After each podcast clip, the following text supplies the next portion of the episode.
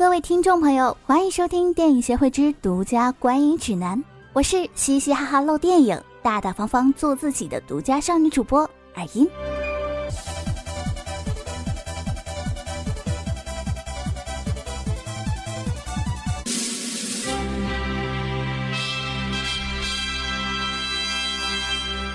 今天呢，就是由我来给大家友情剧透、激情爆料、真情推送最新最热的电影大片。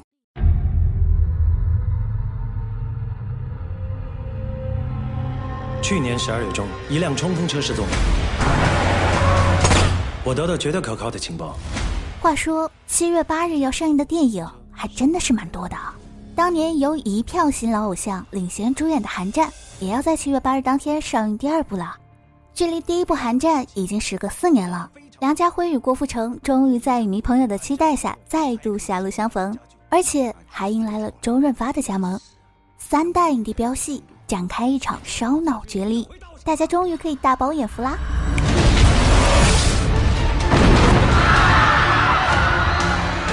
香港警方向他做出全球通缉。我从来没有看错人，家俊要成全你，才变成通缉犯。寒战的问题搞这么大，下手会很难做。作为一部商业电影的续作，《寒战二》没有让大家失望。不仅没有狗尾续貂，反而呈现出的工业化品质令人意外，将街头巷尾的飞车搏斗升级为办公室里的脑力风暴，缩小了物理的空间，却更见格局。影片中几条剧情线索互相交错细密，既有激烈的动作场景，也有高层的权力制衡，而纯熟的镜头语言和凌厉的风格，则保留有过去警察类型电影的底色。相信观影后会让大家觉得这四年的等待都是值得的。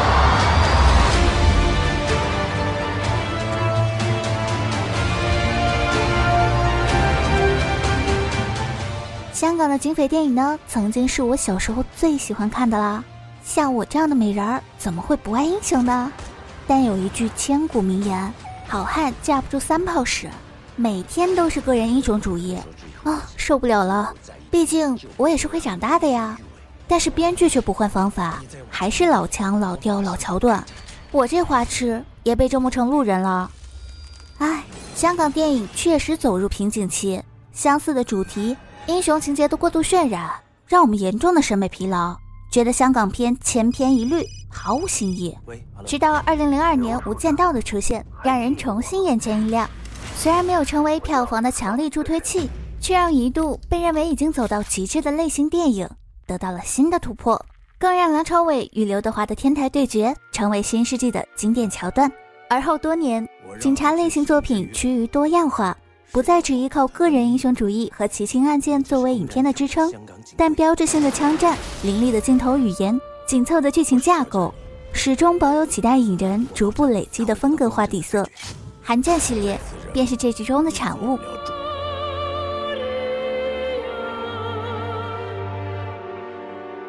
故事中没有绝对的英雄。寒战二一开头，郭富城饰演的新任警务处处长刘杰辉便犯下失误。他救其心切，违反规定单独行动，让彭于晏饰演的罪犯李家俊逃脱。影片中也没有简单的行为动机。刘杰辉与周润发饰演的简大壮，同时在白板上画出动机四象限：权力、个人、金钱、家庭。寻找梁家辉饰演的原警务处副处长李文斌突然倒戈的原因。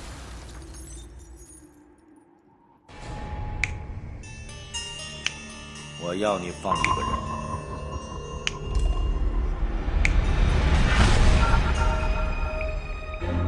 李 Sir。我觉得他不只想对付刘杰辉这么简单。我今天背下来，谁会是最大的受益者？什么人、什么事可以说服这只老狐狸？我决定重返警队。我想请你帮我做这个队长。为什么？《寒假二》中没有刻意跳脱上一部的剧情框架。上一部的结尾，李文斌儿子李家俊被捕。李文斌不得不提前退休，对手刘杰辉升任警务处处长。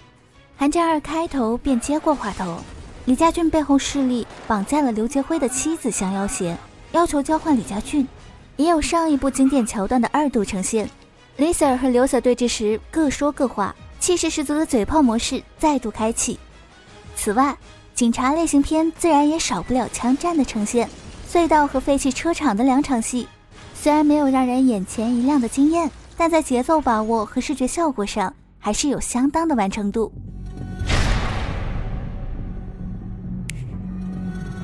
你和你背后的人，又怎么样才肯收手？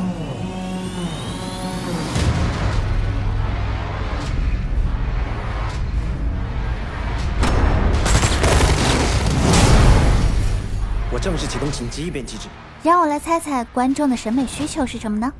信息量、剧情紧凑，还是视觉效果？啊，对了对了，还不能少了帅哥，大概都是需要的吧。这一点在《寒战二》中得到了较好的展现。首先是多线叙事勾勒出司法、警界、政界多方势力的权力暗战，螳螂捕蝉，黄雀在后。这边厢简大壮的徒弟跟踪李 Sir。那边厢的刘 Sir 也盯上了简大壮的徒弟，几方势力互相监听，私下寻找权力外围松动的棋子，各自谋划布局。影片中不再只是正反两派的斗争，权力网中有更大的幕后操纵者。人前就有昔日警队卧底因愚忠而成为亡命徒，而梁家辉饰演的前警务处副处长李文斌的立场，至结尾仍旧扑朔迷离。各方较量中也是一战告捷。转眼又被反攻下一城，角色都是国产片中少有的智商上限。至于颜值方面，在我眼里，郭富城虽然是年过半百的老帅哥，但是面部线条和身上的肌肉还是很有看头的。彭于晏就不用说了，演技、颜值、体型好的没话说。不知道换成另一个大叔余文乐是不是也挺好？总觉得余文乐演反派都不用化妆，天生就有一种坏坏的感觉。至于梁家辉，绝对的实力派演员啦。颜值方面嘛，嗯，我们还是讨论下一个话题吧。而且呢，这部电影中还不乏新技术的引入，跟踪设备中出现了无人机，当拍到证据的相机被毁，图像失效，云储存成了找到幕后势力的救命稻草。这一点应该会吸引很多科技粉吧。让人叫好的还有《寒战二》中所呈现出的主题和格局。不再只是过去英雄的侠肝义胆、歹徒的残忍血腥，而是把目光锁定了权力腐败，不见血光枪声的利益争夺，才真正令人胆寒。不见了江湖气，不博取情怀分，没有刻意营造凝重压抑的氛围，哪怕是正义一方刘杰辉在行动中获得成功，依然会因为过程中的程序不当而遭到司法和舆论的质询，一度被弹宣。这样的处理增加了人物的复杂性。也对公平正义的敬畏又多了一分。真正的现实生活中，哪有那么多绝对意义上的非黑即白呢？也就真正体现了艺术源于生活而又高于生活的至理名言。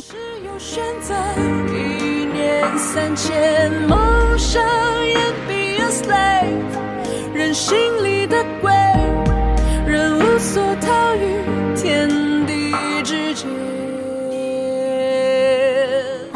以上便是本期节目的全部内容。天真无邪聊生活，邪门歪道说电影。欢迎喜欢我们节目的听众朋友关注电影协会官方微信号 movie 巴拉巴拉，或直接搜索电影协会，天真无邪的邪哟。感谢各位的收听，我是主播耳音，希望下期还能再遇见你们呢，拜拜。那么轻易承认那些聪明过人，真是一种天分。却浪费时间否认，成为善良的人只是一种选择。你能否揣摩差别？擅自定义了正确，凭空杜撰的。